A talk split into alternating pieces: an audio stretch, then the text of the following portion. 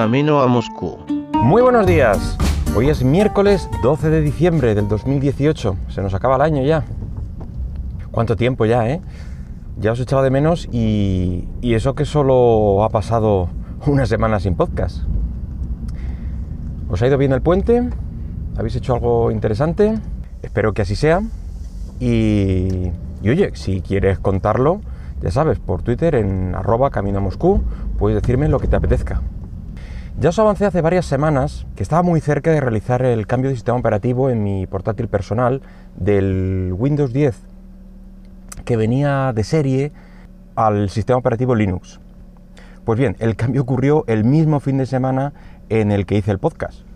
La verdad es que fue en cuanto tuve un poquito de tiempo y bueno, pues hoy vengo a contaros la, mi experiencia, tanto antes, durante y durante la instalación y la situación actual. Bueno, lo primero y principal a la hora del cambio es saber qué sabor de Linux, de qué distribución, me refiero, eh, deseas instalar. Para esto, pues bueno, pues eh, no hay más que investigar un poco por internet, ver si, si hay alguna que, que encaje eh, más con lo que quieres hacer con el ordenador. Y es que hay, hay, distribuciones específicas para ciertas tareas concretas y oye, a lo mejor te, te encaja alguna de estas. Por ejemplo, eh, se me ocurren, hay algunas distribuciones para la edición de vídeo en concreto, para la edición musical, eh, de desarrolladores eh, y muchas otras, la verdad es que la gran mayoría, bueno, pues se consideran de, uso generalista. Yo busqué un poco y me estuve planteando algunas de ellas, como Manjaro, eh, que es, eh, está basado en, en, Arc Linux, pero bueno, dicen que es más para todos los públicos, menos compleja y tal. Me lo planteé. También Elementario S, que, que tiene una pinta bastante pulida, no sé, me resulta bastante, bastante interesante, aunque finalmente tiré eh, pues a lo conocido. Entonces volví a, a, Ubuntu, que ya os comenté que, que, es el que tengo en el servidor, el que tengo en, en el Mac eh, reutilizado, en un portátil antiguo, etcétera, pues en diferentes sabores, pero no deja de ser un Ubuntu. Eh, pues en este caso busqué entre los diferentes sabores que tiene, que no, no deja de ser básicamente eh, prácticamente un cambio de um, sistema de ventanas. Algún cambio más tendrá, pero vamos, eso es lo, lo principal. Eh, pero finalmente me quedé con, con la Ubuntu 18.10 estándar, con el escritorio Genome para, para más señas. Eh, las dudas las tuve entre sabores como Ubuntu Mate, que es el que también conozco, que es un poquito más ligera y tal, o la Bungie, mmm, que también tenía una pinta muy, muy chula. Pero bueno, mmm, al final decidí usar el sabor original a ver qué tal, qué tal estaba. Porque ahí tuvo la polémica con la interfaz, eh, vamos, con el sistema de ventanas Unity. Eh, yo lo probé y la verdad es que ralentizaba mucho el sistema. Entonces mmm, volvieron a hacer el cambio a, a Genome y, bueno, a ver qué tal. Una vez que lo tuve elegido, pues el siguiente paso, evidentemente, es descargarlo, eh, el formato ISO. Y en mi caso, al no tener eh, lector de, de, DVDs, pues pasarlo a una memoria USB con suficiente espacio para albergarla, claro. Normalmente con 2 o 4 gigas eh, son más que suficientes. Para realizar este, este volcado de la ISO a, un, a, una memoria USB, yo utilicé el programa Rufus, aunque, aunque hay muchos. Hay un montón que pueden hacer esta, esta tarea, eh, desde las propias páginas de, no solo de Ubuntu, sino de cualquier distribución, te, te ayudan, te ponen los links de descarga, eh, en fin, sigue cualquiera de los tutoriales de instalación y ahí está todo. Bueno, pues ok, ya tenemos el sistema de destino elegido eh, y listo para instalar. Lo siguiente es eh, guardar lo que te interese del ordenador que vas a actualizar, porque, bueno, no necesariamente, pero eh, según el tipo de instalación que elijas, perderás todos los contenidos de, tu disco duro. Y, bueno, es lo que yo iba a hacer. Yo iba a utilizar todo el disco duro principal para, el Linux. Pero puedes elegir la opción de instalarlo en otra partición del disco o incluso al lado del Windows, en un disco secundario. Pero bueno, no era, no era mi intención. Yo quería la experiencia completa, sin arranque dual ni, nada. Así que guardé una imagen completa del disco duro eh, y además volqué todos los documentos importantes eh, o bien al disco duro secundario o bien en la nube, eh, Dropbox, Google Drive, etc. Pues una vez hecho este backup, ya solo queda poner el pincho USB, reiniciar y bueno, evidentemente eh, hay que poner el sistema para que arranque desde, desde USB. Pues, algunos sistemas suelen venir eh, con este arranque desde USB mm, puesto por defecto, pero en otros hay que meterte en la BIOS o meterte en, el, eh, en un menú de arranque diciendo qué elemento quieres arrancar primero. Bueno, eso según vuestro equipo tenéis que indagar un poco cómo hacerlo.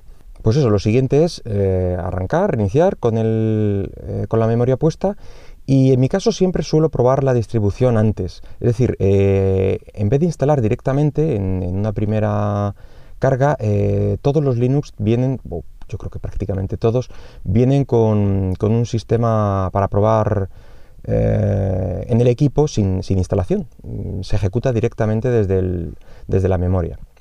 Entonces, yo tengo esa manía o costumbre, o, bueno, eh, simplemente eh, es una manera de comprobar que así de primeras el sistema coge todo lo importante, que te reconoce bien el sonido, la red, eh, la tarjeta wifi, el Bluetooth, touchpad, la pantalla táctil en caso de que, de que tengas una. Y en caso de no tener todo funcional, pues el proceso se complica un poquito porque tocará instalarlo a mano o bien elegir otra distribución que sí que encaje con nuestro ordenador. Eso ya decidir. En mi caso, pues tuve suerte y todo fue perfecto y funcionó la primera sin, necesidad de hacer ninguna cábala extraña, así que procedí a la instalación y en un rato pues ya se había instalado el sistema. Mm, me había solicitado el usuario, la clave y ya estaba funcionando. Una vez que tenía el Linux ya instalado, faltaba dejarlo un poquito a mi gusto, instalar las aplicaciones que me hicieran falta, etcétera.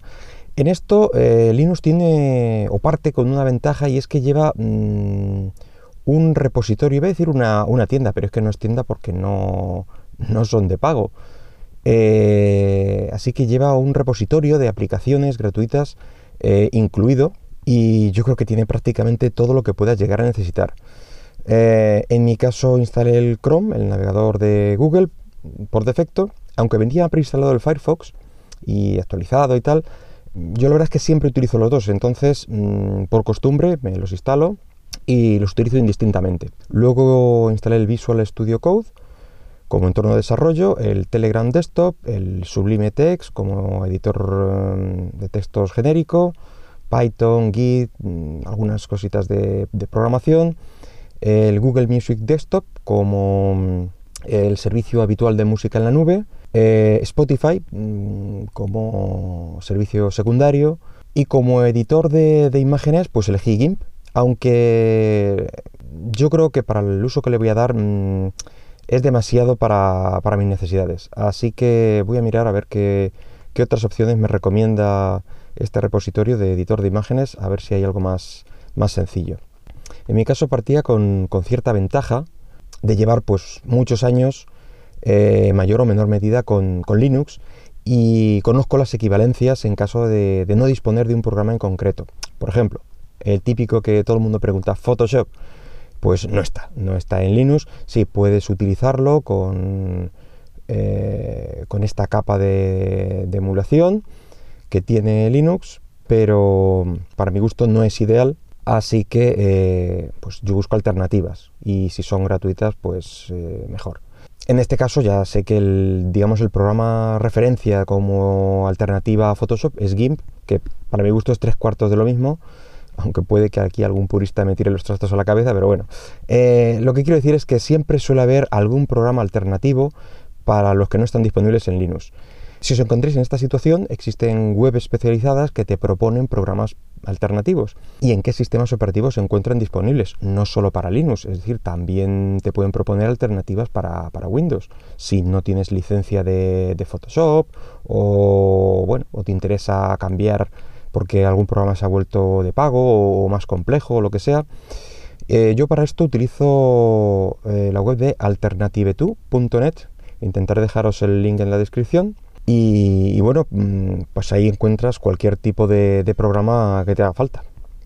Un detalle a mencionar y, que me resultó pues, de agradecer es que el sistema se entendió perfectamente con mi servidor central y detectó automáticamente las, impresoras que éste tenía instaladas y las incluyó en mi sistema sin tener que hacer nada.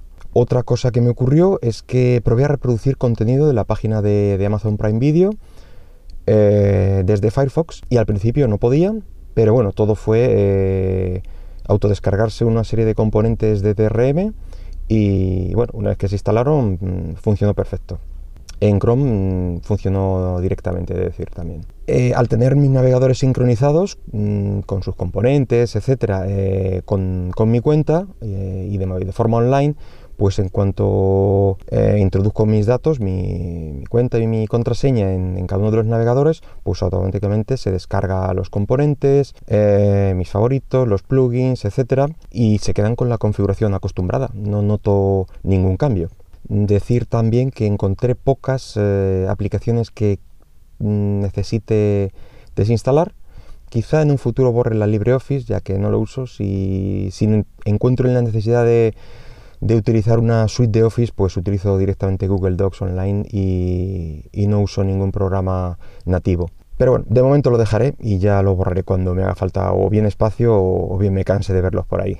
Más cosas que he notado, pues que el tiempo de arranque es similar. Tenía un poquito de miedo porque Windows 10 la verdad es que arrancaba muy rápido y tenía miedo de que mm, llegara a tardar un poco más. Es, bueno, es aceptable, pero si llegaba a tardar bastante más podía lastrar eh, este cambio, pero no, es decir que es bastante parecido y el del tiempo de apagado creo que es incluso un poco más corto, creo. Ah, otro problema que tuve fue al loguearme la, la aplicación de escritorio de Spotify. Eh, mi cuenta está vinculada a la de Facebook y, cuando decía de mm, eh, hacer login con Facebook me daba un error de proxy.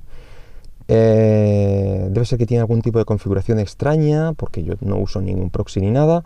Esto se arregló generando una contraseña para mi equipo en concreto desde la web de Spotify. Y al generar esta clave, pues eh, ya introduzco mi usuario, esta contraseña, y se puede usar sin problemas. Bueno, una curiosidad. Otra cosa que me encontré por ahí es que eh, mi portátil, pese a no tener pantalla táctil, sí que parece disponer de algún tipo de acelerómetro o algo así que vendría bien si, bueno, para detectar si estoy abriendo la pantalla más de los típicos 180 grados para ponerlo en formato tablet, como pueden hacer los, modelos, los modelos Yoga de, Lenovo, que no es el caso de, de mi portátil.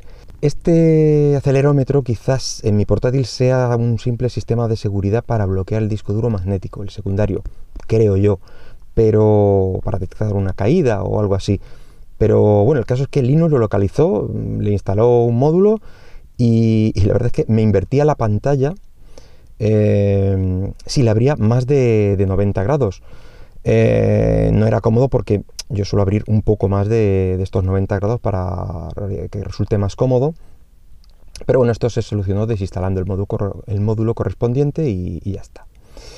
Por cierto, para este tipo de tareas, eh, Internet y Google es vuestro amigo. Encontrarás varios foros que suelen tener ya la solución a este tipo de problemas.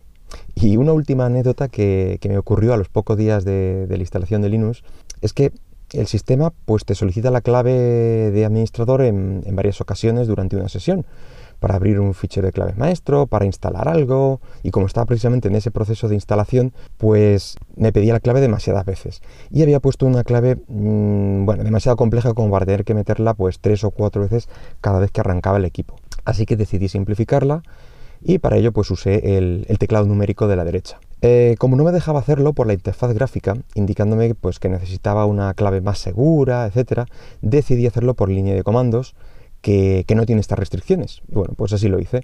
Y una vez que cambié la contraseña, bloqueé el equipo para probarlo y bueno, inmediatamente después me di cuenta de que no tenía pulsada la tecla de bloqueo numérico, es decir, que la contraseña se había introducido con caracteres extraños eh, y era incapaz de reproducirla en, un bloqueo normal.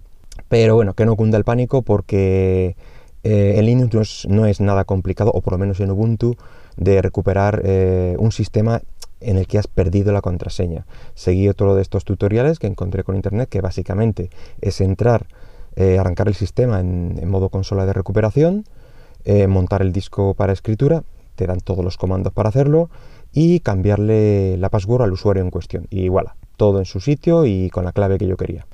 Y bueno, pues tras estas dos semanas y pico de uso, mm, bastante más intensivo que, antes del cambio, para forzar pues eso, más situaciones, ver si, si realmente encontraba alguna carencia o algo que destacar y contaros, pues es decir que todo funciona a la perfección. No he encontrado de momento nada que eche en falta de Windows y bueno, como tampoco dispongo de mucho tiempo para poder jugar a, Steam, pues eso.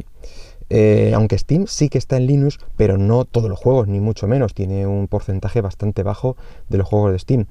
Pero, en fin, que, que de momento me quedo con Linux y os seguiré contando alguna que otra anécdota o incidencia en otros futuros podcasts. Y bueno, pues nada más por hoy. Espero que el tema haya sido de tu agrado y si quieres, pues déjame algún comentario, como ya os he dicho antes, por Twitter en arroba camino Moscú.